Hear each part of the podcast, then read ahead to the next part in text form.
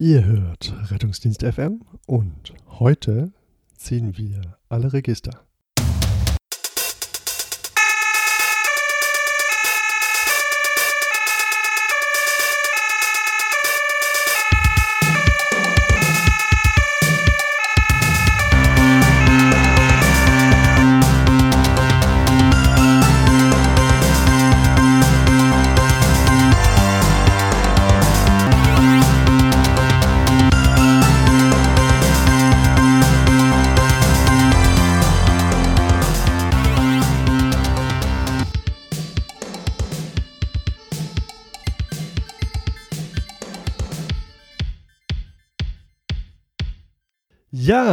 Herzlich willkommen zu Rettungsdienst FM. Bei mir ist wie immer der Frank Weilbacher. Mein Name ist Julius Hohmann. Frank, wie geht's dir? Ja, mir geht's äh, prinzipiell gut. Es ist schön warm, 31 Grad, noch jetzt abends äh, um 10. Vielleicht wird es ja ein bisschen kühler. Ja. Deswegen haben wir uns ja ein Thema ausgesucht, wo wir uns hoffentlich nicht so sehr ähm, erhitzen müssen. Ja, ich, ich, ich hoffe es auch. Ähm, wir haben schon mal versucht, die Gemüter etwas zu kühlen mit Weinschorle. Es, es trinkt sich leider viel zu gut. Ja, das hilft auch kurzfristig ja, gegen die Hitze. Aber genau. nur ganz kurz. Man muss weitermachen. Ja. Okay, unser Thema heute ist äh, das Reanimationsregister. Frank, was ist das? Ich meine, wir sind ja gewohnt, alle Register zu ziehen, aber jetzt kommst du mit dem Reanimationsregister. Jetzt sehe ich mal ein ganz neues Register. ja, äh, also vielleicht sind einige schon darauf aufmerksam äh, geworden. Da gab es, äh, es gibt ähm, vom Reanimationsregister jeden, jedes Jahr einen Jahresbericht und ähm, der ähm, Jahresbericht des vergangenen Jahres ist äh, so in, in Häppchen immer mal wieder in ähm, sozialen Medien veröffentlicht worden und ähm, hat dort, glaube ich, auch relativ viel Zuspruch gefunden. Also letztlich geht es um ein äh, ein Register, ähm, wo ähm, durch Rettungsdienste und Notarztstandorte in strukturierter Weise die ähm, Daten von Reanimation gemeldet werden, außerklinisch, aber es gibt auch einen klinischen Teil für ähm, innerklinische Reanimation. Okay, ähm, wie kann ich mir das jetzt vorstellen? Rettungsdienste melden Reanimation. Ich meine, also Reanimation ist ja eigentlich grundsätzlich immer voll das Chaos. Was, was meldet man denn da? Ja, das Schlimme ist ja, dass äh, du bist ja raus, du räumst ein bisschen das Auto auf, äh, nachdem äh, wir fertig sind. Ja. Ähm, bei mir geht es dann erst los. Ich muss dann äh, nicht nur mein normales Protokoll ausfüllen, sondern immer mindestens eine Zusatzseite bei jeder Reanimation, ähm, wo vor allem es darum geht, äh, Zeiten ähm, die im Reanimationsverlauf erfasst werden, Medikation, äh, Defibrillation, Ersthelfermaßnahmen, Atemwegssicherung und so weiter und so weiter und so weiter. Das ergibt, äh, wenn man das in Papierform macht, eine schöne DIN A4-Seite voll Informationen und das ist so der Basisdatensatz, der dann ans Reanimationsregister ähm, geht. Das ist prinzipiell freiwillig. Ähm, aber äh, glücklicherweise ist es so, dass relativ viele Rettungsdienstbereiche äh, mitmachen. Also das, ähm, im Jahresbericht steht äh, 91 Rettungsdienste. Das heißt, ähm, in deren Versorgungsbereich sind 31 Millionen Einwohner. Das ist wahrscheinlich schon relativ repräsentativ für die ähm, Reanimationsbehandlungen in Deutschland, was dann bei der Auswertung der einzelnen Parameter letztlich rauskommt. Ja, aber ich meine, ich finde jetzt rein 91 Rettungsdienste klingt jetzt nicht so viel. Ich meine, 31 Millionen, das klingt natürlich viel, wenn man bedenkt, wir haben ich glaube, 180 Millionen Einwohner, 181 Millionen Einwohner in Deutschland. Das würde ich jetzt ein bisschen hochgegriffen gleich äh, Echt? Ich glaube, das du? ist äh, ein bisschen weniger als die Hälfte. Was? Aber das können wir gerne ah, nochmal nachschauen. Ich, ich, korrigiere. Moment, also wir sind 81 äh, Millionen Einwohner. Das ja, da sind ja 31 Millionen jetzt nicht so ganz schlecht. Ja. Das stimmt, das ist ja ein Drittel. Eigentlich beeindruckend gut, ja, wenn man überlegt, ähm, dass es kein Zwang ist, da teilzunehmen. Ich, ich dachte gar nicht, dass, dass es in, in Deutschland nur 91 Rettungsdienste. Okay. Ja, das ist, ähm, ich kann es ja nicht genau sagen, wie das äh, definiert ist, ob das Rettungsdienstbereiche sind. Ähm, das variiert ja immer mal wieder die Anzahl der Rettungsdienstbereiche. Der Trend geht ja eher da drin, so große Bereiche zu bilden. Und ähm, dadurch sind, glaube ich, 91 ähm, oder 91 Rettungsdienste schon offensichtlich ähm, relativ viel. Ja, ähm, ja, das, das äh, war mir tatsächlich nicht so ganz klar. Ich habe jetzt mal da auf dieser Seite geguckt vom Deutschen Reanimationsregister und dann kann man ja gucken, wer macht so alles mit.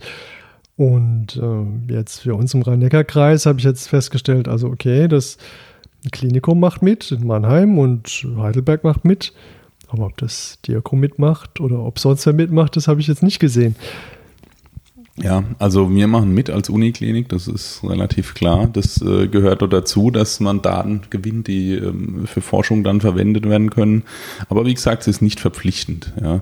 Aber ähm, bei uns ist es so, dass äh, dadurch, dass wir mitmachen, automatisch auch die Kliniken, die mit uns zusammen die Standorte besetzen, mitmachen. Und dadurch haben wir schon in, in unserem Rettungsdienstbereich eine relativ gute Abdeckung, ähm, dass also mindestens ein Großteil ähm, der Standorte dort teilnimmt. Ja. Ja, also man, man hört es mal wieder raus. Ich bin mal wieder ein bisschen skeptisch, was das jetzt wieder alles soll. Ähm so, für dich gar nicht schlimm. Du musst ja nicht mal das zusätzliche Blatt ausfüllen. Das ist ja, die Arbeit mache ja ich. Ja. Oh, das, das würde ich jetzt so nicht sagen. Ich bin ja auch schon gelegentlich in NEF gefahren und dann, ähm, ja. Ähm, wie ist das jetzt? Ähm, jetzt hast du gesagt, das Ganze wird äh, strukturiert ähm, erfasst. Auf welcher Basis. Ich habe jetzt da was gelesen, das nennt sich Utstein-Style. Äh, Reanimationsauswertung. Was, was soll das sein? Wer, wer ist Utstein? Oder wo ist Utstein? Also man hat sich da mal äh, die äh, tatsächlich die Initiative ergriffen und sich äh, getroffen, äh, weil verschiedene internationale Akteure ähm, bemerkt haben, dass wenn man Reanimation vergleichbar machen will und die Daten vergleichbar machen will, man ein gemeinsames Format ähm, braucht oder eine Vorgabe, welche Daten denn ähm, über eine Reanimation in welcher Form erfasst erfasst und berichtet werden sollen. Das heißt, ähm, in diesem Utstein-Kloster dann viele schlaue Menschen gesessen und haben sich beratschlagt, was soll denn erfasst werden, was ist denn der, der Mindestdatensatz, um so eine Reanimation abzubilden. Und das ist jetzt die Grundlage für internationales Reporting ähm, von Reanimationsdaten und Ergebnissen. Ihr, ihr, müsst euch vorstellen, das war 1990 und da ist die Creme de la Creme der Reanimationswissenschaft und Forschung in diesem Kloster ganz tief in sich gegangen und ähm, hat dann in sich hineingehorcht und miteinander ähm, diesen Utstein-Style genau. erarbeitet. Die Reanimatiologen der Welt. So war es genau. Und dann hat es äh, offensichtlich nur 17 die, Jahre die, gedauert. Äh, und schon hat man in Deutschland ähm, als Reaktion, also quasi als nahezu unmittelbare Reaktion darauf, ähm, als, auf Initiative der Deutschen Gesellschaft für Anästhesiologie und Intensivmedizin dann. Kann man auf den äh, Gedanken, so wie die Reformation ist der Schlüssel die Reanimation. äh, ja, genau. Also auf jeden Fall hat man dann dieses äh, deutsche Reanimationsregister äh, gegründet.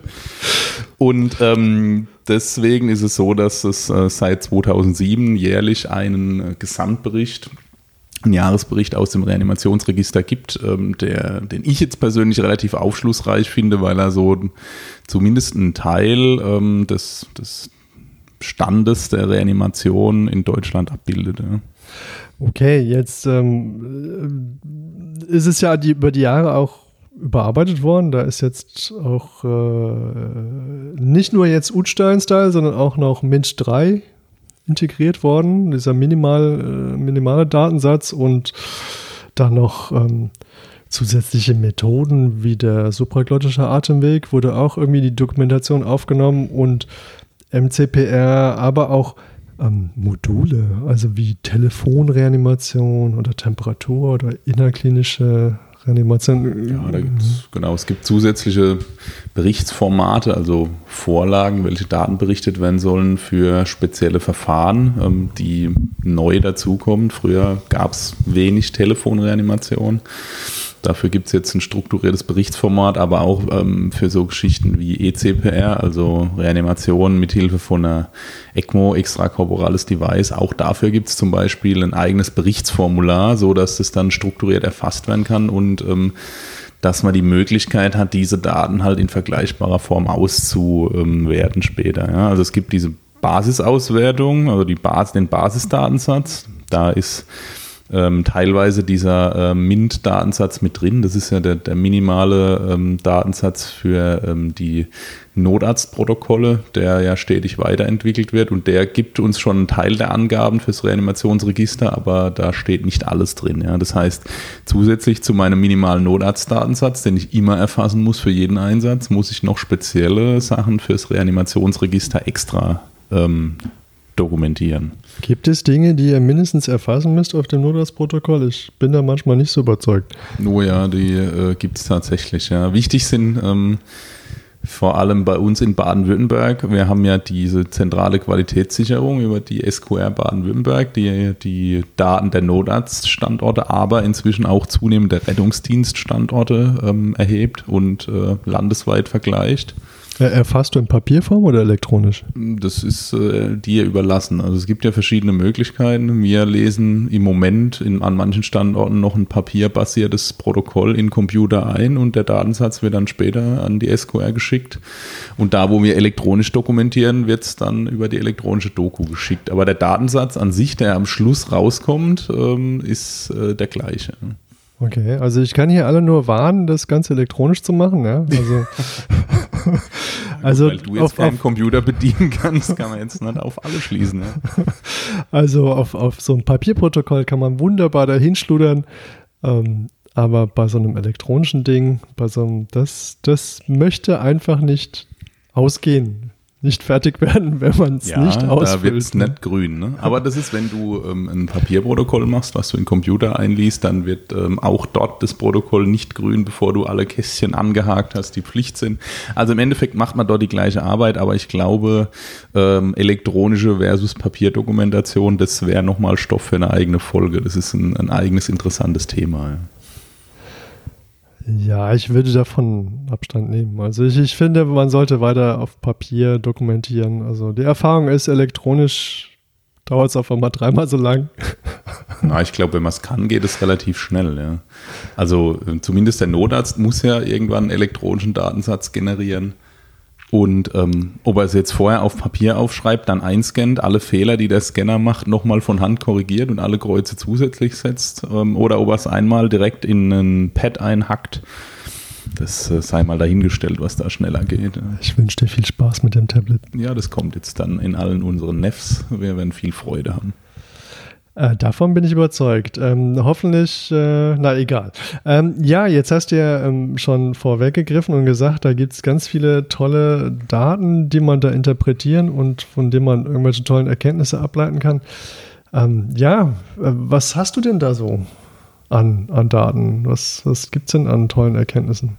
Ja, womit es mal losgeht, ist ja ziemlich interessante Basisdaten. Ähm, zum Beispiel, wie groß ist überhaupt die Datenbank, die da entsteht? Wie viele Reanimationen sind da erfasst? Und ähm, da haben wir doch ähm, eine relativ große Zahl aus diesen 91 Rettungsdiensten mit über 14.000 ähm, Reanimationen, die dort ähm, berichtet wurden. Und ich glaube, damit ähm, ist auch durch die große Zahl relativ ähm, realistisch die durchschnittliche Reanimation, sage ich mal, in Deutschland abgebildet.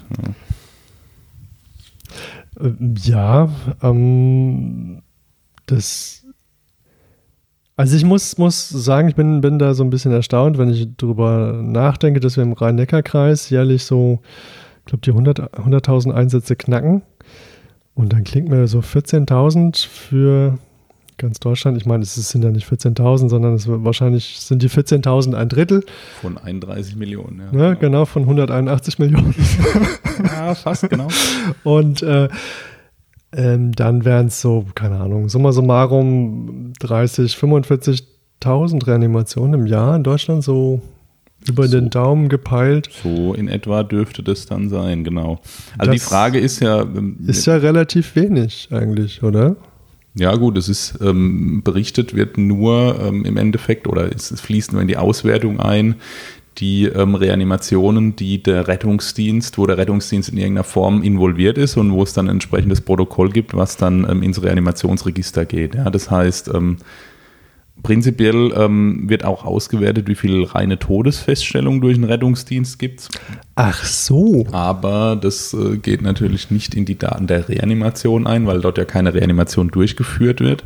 Aber ähm, auch alles, wo der Rettungsdienst nie ins Spiel kommt, wenn der Hausarzt den Tod feststellt zum Beispiel, wird es nie in, das, in diesem Register auftauchen. Oder der Hausarzt reanimiert und, und sagt, jetzt rufen wir keinen Rettungsdienst das lassen wir jetzt. Genau, weil der Hausarzt schreibt ja nicht so ein schönes Protokoll wie ich, äh, was dann äh, den entsprechenden Datensatz im Utstein-Style erfüllt und deswegen äh, wird es nie auftauchen. Ja. Ähm, innerklinische Kreislaufstillstände, also es, es, gibt ja auch viele Menschen, die ähm, erleiden ihren Kreislaufstillstand in der Klinik, die werden übers Reanimationsregister ähm, erfasst, wenn die Klinik dort teilnimmt. Also bei uns ist es so, dass auch die innerklinischen ähm, Reanimation sogar die innerklinischen Einsätze unseres Notfallteams ähm, erfasst werden über das Reanimationsregister. Ähm, aber die sind jetzt nicht in dieser ähm, Auswertung enthalten, weil in der, über die wir jetzt sprechen, die, über diesen Jahresbericht, da geht es tatsächlich nur um die Reanimation durch den Rettungsdienst. Ja. Und da ist es so, ähm, pro äh, Einwohner, äh, also pro 100.000 Einwohner und Jahr ist es so, dass ähm, je nachdem, ob man jetzt die Gesamtheit der Daten betrachtet oder ähm, die Referenzgruppe, die ähm, definiert wird, ähm, innerhalb dieser, äh, dieses Berichts, wir uns im Bereich von 69 bis, bis 59 Reanimationen pro 100.000 Einwohner und Jahr bewegen. Also ist jetzt nicht so ganz äh, selten. Ja bei der Auswertung gibt es äh, eine, ähm, einen Gesamtdatensatz. Da sind alle berichteten Fälle drin und es gibt eine Referenzgruppe. Ähm, das ist eine, eine, eine, Gruppe von Rettungsdiensten, die gewisse Qualitätsindikatoren ähm, erfüllen ähm, wo es vor allem um Datenvollständigkeit geht. Ja, also nicht jeder Datensatz ist leider vollständig, der dorthin gemeldet wird und ähm, verschiedene Rettungsdienste sind dort besonders gut oder weniger gut und ähm, es gibt eine Referenzgruppe derjenigen, wo die Datenqualität besonders gut ist. Und ähm, wenn man den Gesamtdatensatz ähm, jetzt betrachtet, ist es so 59, also knapp 60 ähm, Reanimationen pro 100.000 Einwohner äh, und Jahr. Also wenn wir jetzt mal sagen, Mannheim circa 300.000, so über den Daumen, ja, ähm, dann sind wir so bei ja, 180 äh, Kreislaufstillständen etwa pro Jahr, wenn wir jetzt dem Reanimationsregister glauben, die ja. der Rettungsdienst behandelt. Ja, das ist ähm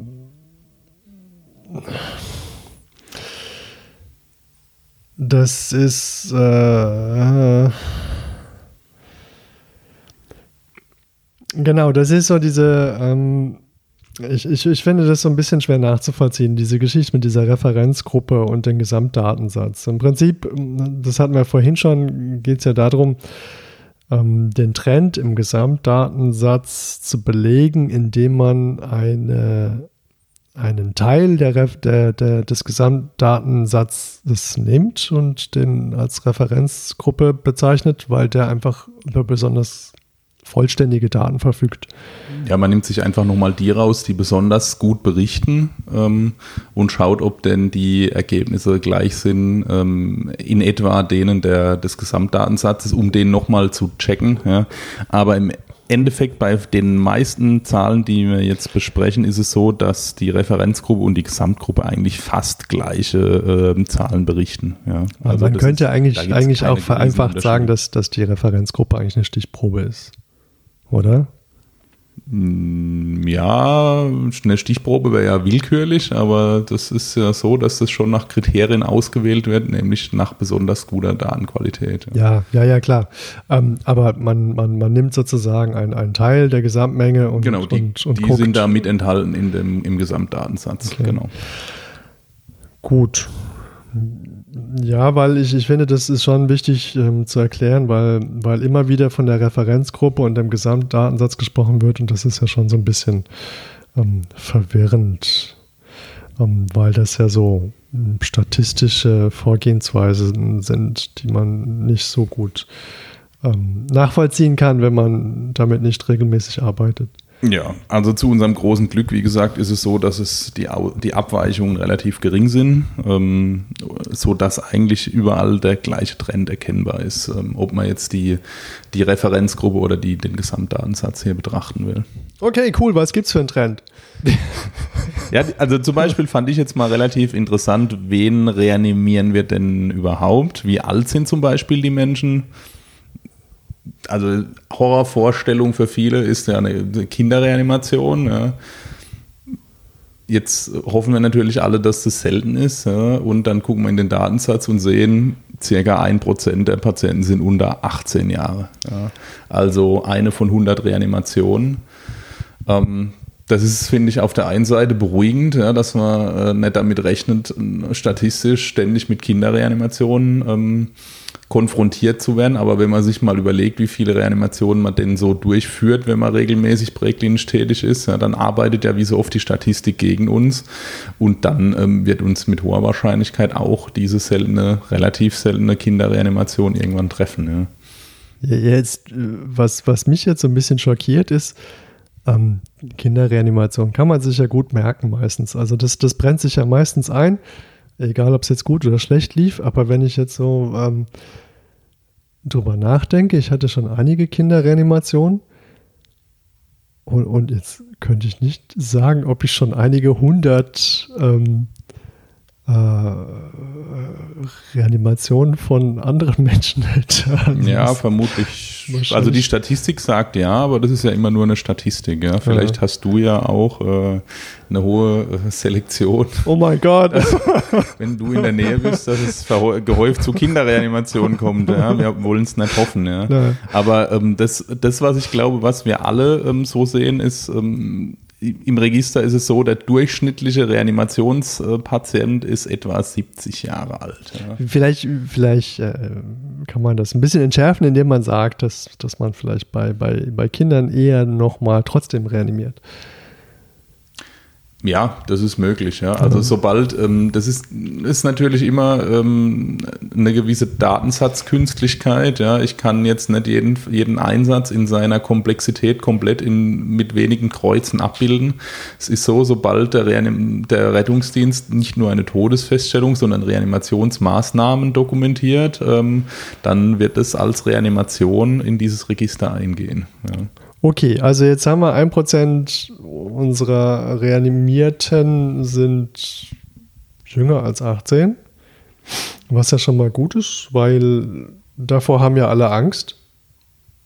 Genau, und was wir öfter sehen, ist ja, also meiner Meinung nach, wir sehen ja häufig eher die alten Menschen. Mhm. Wie gesagt, 70 Jahre ist etwa der Durchschnitt und 30 Prozent ähm, sind über 80. Ja das finde ich bestätigt schon das, was wir so in unserer, in unserer Praxis gefühlt ähm, auch so sehen. Ja. Also die, die meisten Reanimationspatienten sind doch älter. Auf der anderen Seite muss man sagen, 69, 70 Jahre, das ist bei im aktuellen Rentenalter sind es Menschen, die gerade ihre, im Schnitt gerade ihre wohlverdiente Rente angetreten haben und bei der aktuellen Lebenserwartung, die so ein Mensch in Deutschland im Schnitt hat, ähm, hätten die vielleicht noch viele gute Jahre vor sich. Ähm, also es ist jetzt nicht so, dass es lauter Hochbetagte wären, ähm, wo jetzt nicht mehr viel Lebensqualität zu retten ist, die wir Aber was, was ist denn die aktuelle Lebenserwartung? Das äh, kannst du schnell recherchieren und sagen, aber ich, da bin ich jetzt überfragt, aber wahrscheinlich weit über 70. Ja.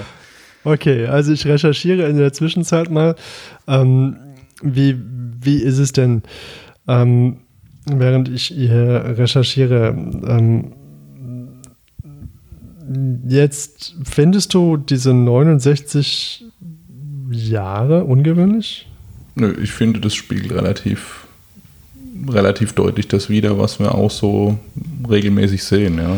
Junge selten, manchmal Hochbetagte. Vielleicht ist es dort aber auch häufiger dann nur die Todesfeststellung wenn jemand im Pflegeheim dann auffällt, der dann am nächsten Tag erwartungsgemäß, muss man sagen, dann Ich kann jetzt hier einen Test machen, wie alt ich werde. Wie lange muss ich das noch mitmachen? ja, Entschuldigung. Ähm, ja, Fakten zur Lebenserwartung. Ähm, äh, äh, Das, das wollen wir gar nicht. Ähm, ja, also nochmal die Frage, findest du es ungewöhnlich mit der 69? Also, ihr habt da lange drüber nachgedacht und mich gefragt, 69, ist das jetzt, ist das jetzt ähm, ungewöhnlich? Ähm, ich fand eigentlich nicht, weil ähm, diese ganzen gesellschaftlichen Laster, die man so mit sich trägt, Übergewicht, Rauchen, ähm, Bewegungsmangel, Einsamkeit. Naja, Einsamkeit kommt vielleicht noch später, sage ich jetzt mal, wenn so das Umfeld anfängt zu sterben, aber ähm, gerade so Übergewicht und Rauchen und Bewegungsmangel, da dachte ich mir, das sind ja doch ähm, Hobbys, ähm, die man so in seinem Leben pflegen kann, die, die dann wahrscheinlich ganz gut äh, ähm, dann doch die Lebenserwartung kürzen und die dann wahrscheinlich ganz gut mit 69 dann zum Tragen kommen können, oder? Das, das sind das doch genau die, die wir dann mit 69 antreten, äh, antreffen, ne? Also so übergewichtige Raucher und ähm, Alkoholiker oder sonst Menschen mit eigentlich einem schlechten Lebenswandel, oder? Was ist dein ja, Eindruck? Ja, wobei, ich meine, es ist natürlich nur eine Durchschnittszahl. Ja. Viele erwischt es früher ähm, und aber auch einen relevanten Anteil später und damit äh, pendeln wir uns halt im Schnitt um die 70 ein. Ja. Also das ist, ich finde es sehr plausibel, die Zahl. Das ist in etwa auch das, was ich jetzt erwartet hätte, wenn du mich gefragt hättest. Hm. Aber was ich wiederum interessant finde, das, äh, es gibt äh, auch eine Auswertung zur Geschlechterverteilung. Werden denn mehr Frauen oder mehr Männer reanimiert? Und das fand ich äh, sehr eindrücklich, diesen Unterschied. Ja. Ähm, es sind etwa bei 65 Prozent männliche und äh, 35 Prozent weibliche Patienten, die reanimiert werden. Und da muss ich jetzt persönlich sagen, habe ich überhaupt keine Idee, wo das herkommt. Nicht?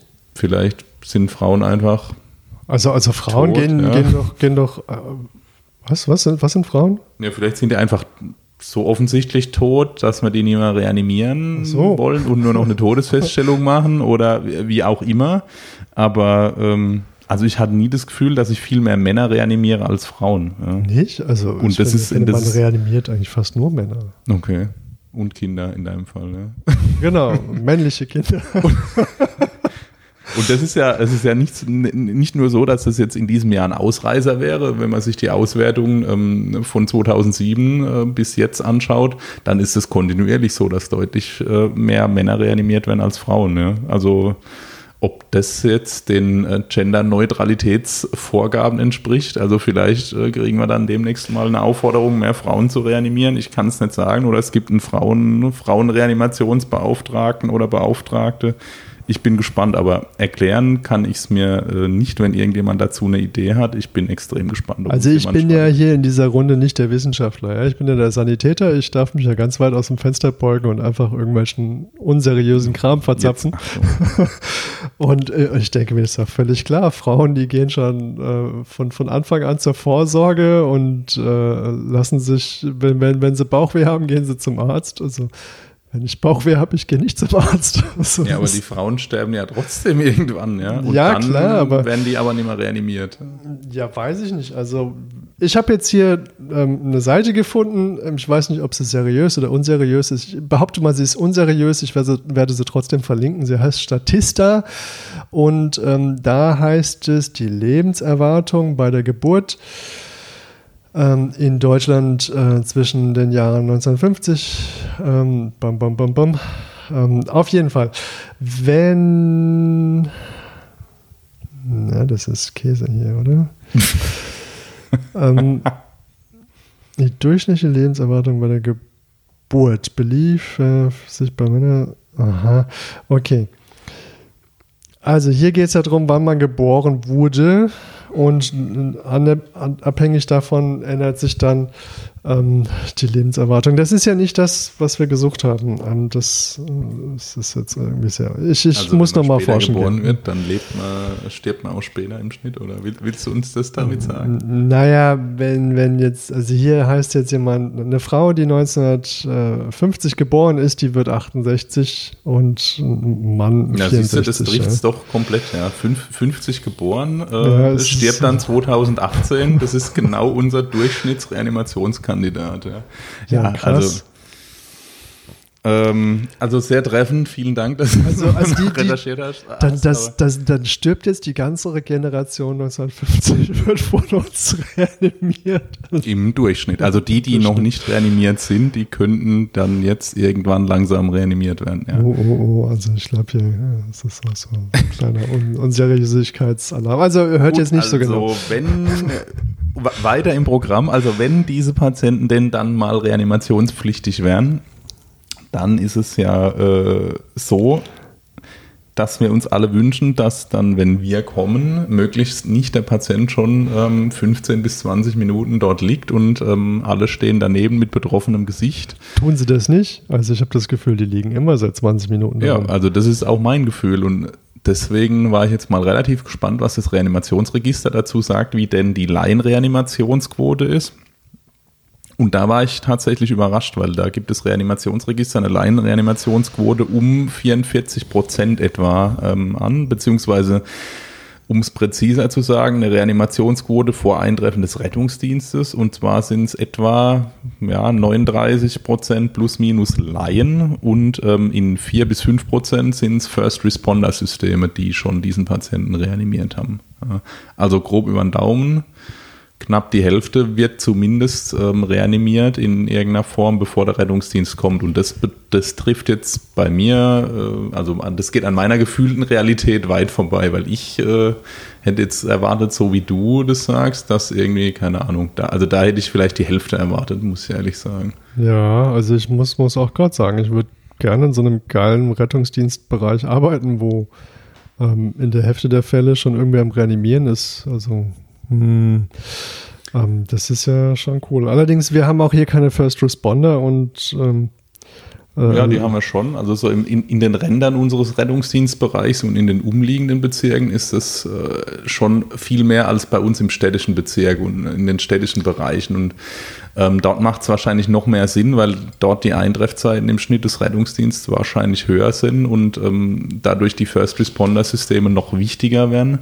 Ich glaube aber, dass man die tatsächlich noch ausbauen kann und die Menschen dort, die, die dort motiviert sind, noch weiter ausbilden, weil ich denke, dass das relativ ähm, viel bringt.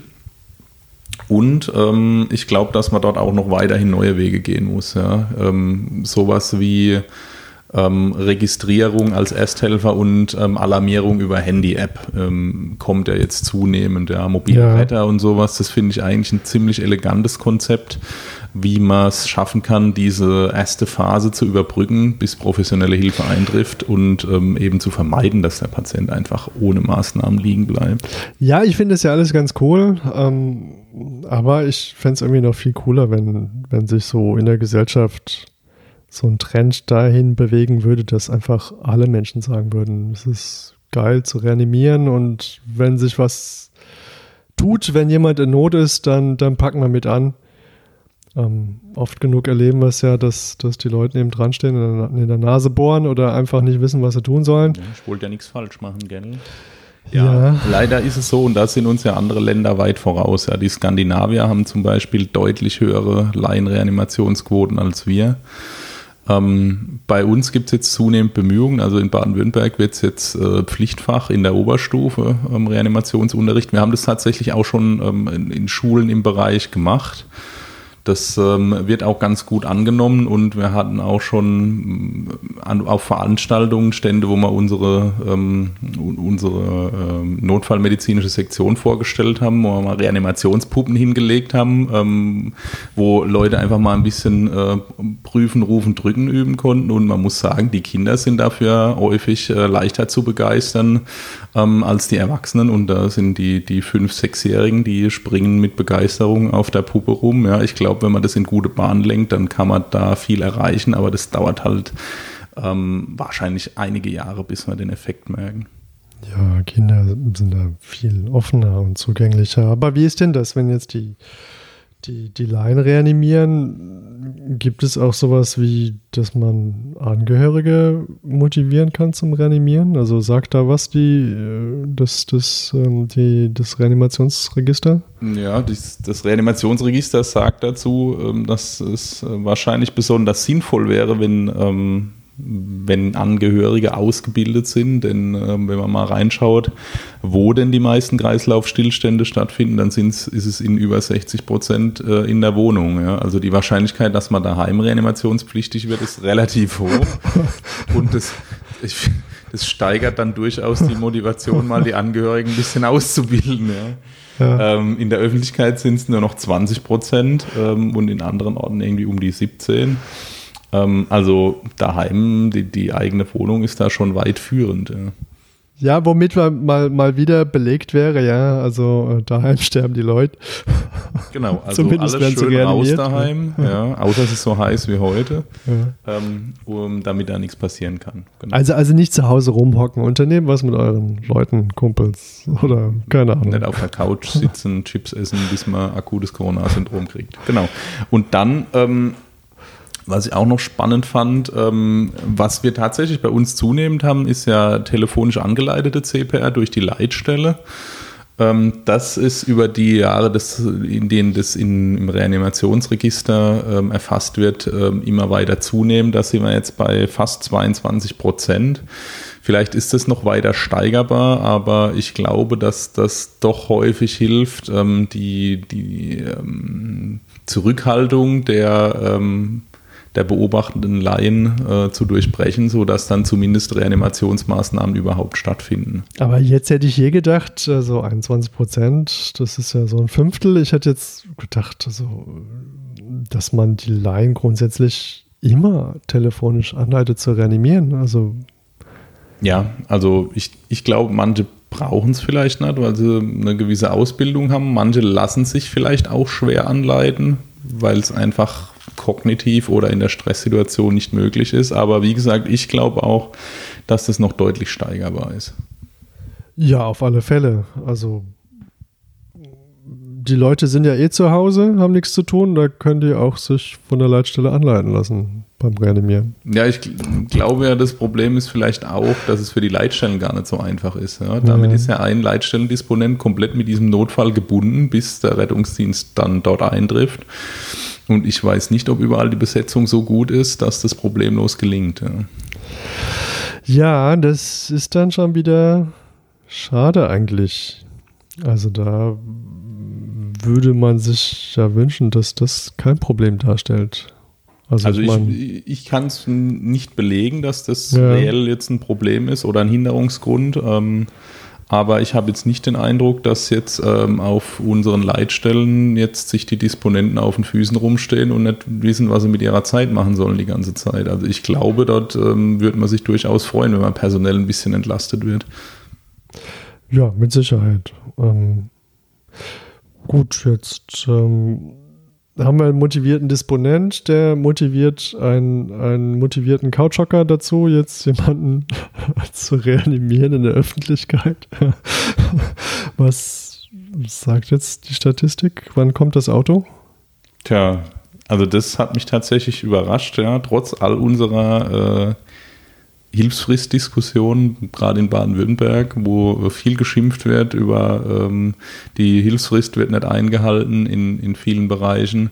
Gut, es ist jetzt ein, ein Mittelwert, ja, aber äh, im Mittel in ähm, circa 6 Minuten 40 ähm, ist das erste Fahrzeug dort. Und das fand ich jetzt auf der einen Seite ähm, erfreulich kurz, auf der anderen Seite, wenn man sich so in die Pathophysiologie des Kreislaufstillstandes reindenkt, wenn jetzt keiner was macht in der Zeit, ist es natürlich viel zu lang. Ja, ja dann ist der Käse schon gegessen. Ne? Genau. Und was ein, also was mir das nochmal vor Augen führt, ist, ähm, also die Eintreffzeit, um einen, Kreislaufstillstand, der vorher nicht behandelt wird, adäquat zu behandeln, würde ja vermuten, muss ja so kurz wie möglich, aber um da was zu optimal zu reisen, müsste ja bei ein, zwei Minuten liegen. Und ich glaube, dass wir das niemals mit Abdeckung durch rein durch Standardrettungsmittel erreichen können. Wir haben jetzt wirklich eine hohe Abdeckung bei uns, sodass äh, man schon das sehr kritisch hinterfragen muss, ob das nicht zu viele Rettungsmittel sind. Mhm. Und selbst da wird man die, wird man es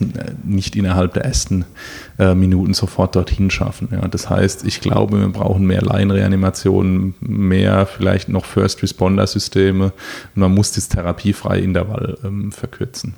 Ja, Ja, ich sehe das genauso wie du. Also ich finde äh, hier die ganzen Menschen, die ähm, irgendwelche Bagatellbeschwerden haben, die äh, sollten mal aufhören, äh, sich äh, mit ihrem eingerissenen Fingernagel aufzuhalten und ähm, lieber mal ähm, in der Gesellschaft partizipieren und mit reanimieren, wenn es irgendwo gebraucht wird. So ist es. Und ähm, auf der anderen Seite die, ähm, die wirklich Warnzeichen haben, es ist ja häufig so, dass der der Kreislaufstillstand gar nicht so völlig ohne Vorwarnungen kommt, sondern vielleicht Thoraxschmerzen vorausgehen oder irgendwelche anderen Beschwerden. Die, die wirklich Beschwerden haben, die sollten vermutlich dann ähm, besser geschult sein und auch deren Angehörige, dass die dann vielleicht mal frühzeitig den Rettungsdienst rufen oder die Notaufnahme aufsuchen. Ich glaube, da ist ähm, da zeigt sich schon viel der Trend der zunehmenden gefühlten Hilflosigkeit der Bevölkerung. Ja. Gut, also die ähm, Eintreffzeit bei einer Reanimation ist bei 6 Minuten 40 ungefähr, plus minus 4 Minuten, kann man sagen. Ne? Ja. Ähm, das fand ich selber auch erstaunlich. Also ich kann ähm, 6 Minuten 40 plus 4 Minuten, kann ich eher nachempfinden. Ähm, 6 Minuten minus 4 Minuten ist echt die Ausnahme eigentlich. Aber das sind, das sind so statistische Zahlen. Ne? Ja, und da muss man ja bedenken, dass ähm, da ländliche Bereiche mit eingehen, wo wahrscheinlich die Entfernungen relativ groß sind. Mhm. Aber auf der anderen Seite, klar, im städtischen Bereich kann man natürlich, es ist immer Glück und Pech dabei. Ja. Wenn der Rettungswagen gerade um die Ecke ist, dann kann man natürlich mal Glück haben. Ja. Aber es muss natürlich überhaupt erstmal jemand den Rettungswagen rufen. Ja. Und ähm, wenn man mal schaut, wie viele Kreislaufstillstände überhaupt beobachtet werden, ähm, dann sind wir da nur bei gut 50 Prozent. Ja. Also ähm, fast die Hälfte der Kreislaufstillstände ähm, wird überhaupt nicht beobachtet, sondern der Patient wird irgendwie im Kreislaufstillstand dann aufgefunden. Mhm. Da wissen wir ja schon, dass der, ähm, der unbeobachtete Kreislaufstillstand schon ein unabhängiger ähm, Risikofaktor für das ähm, Versterben nach einer, in einer Reanimationssituation ist. Ja. Also da ähm, wo der Patient, vielleicht muss man auch sich darum kümmern, dass einfach Patienten mit hohem Risiko nicht so viel alleine unterwegs sind. Das ist jetzt vielleicht ein gesellschaftliches Problem. Ja, die sollten zumindest nicht zu Hause rumhocken. Ja? Aber ähm, mit die sitzen daheim rum und haben schon irgendwie äh, fünf Corona-Bypässe und äh, eine neue Klappe und ähm, essen jetzt Chips auf der Couch. Ja, ja Dann und rauchen. Wäre es doch schön, wenn wenigstens einer, der äh, drei Zahlen aufs Telefon tippen kann, ähm, zumindest sich in der Nähe aufhält und ja. optimalerweise vielleicht noch motiviert ist, ein bisschen zu drücken. Ja. Aber das ist, das ist jetzt natürlich eine Idealvorstellung. Also wenn ihr Spaß am Rauchen und am Chips essen habt und äh, vielleicht auch ähm, mit eurem Körpergewicht hadert, geht doch in Verein oder sowas. Ja, oder sucht euch einfach jemanden, der gern mal reanimieren würde. Ladet den zu euch großzügig nach Hause ein. Ja. Ja. Also mit, mit Freunden wird einfach alles besser. Ja, auch der Kreislaufstillstand, genau.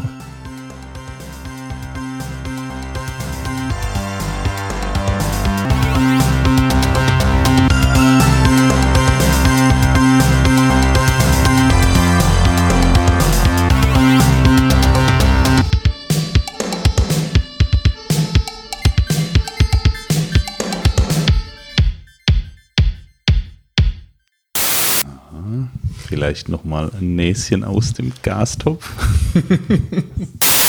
du bist sehr, sehr müde. Kannst du auch mal was sagen? Na, das beißt nicht. ja, der Papa hat komische Ohrhörer auf. Tja, was machen wir jetzt mit dir? Hm. Sollen wir es mal versuchen mit Schlafen gehen?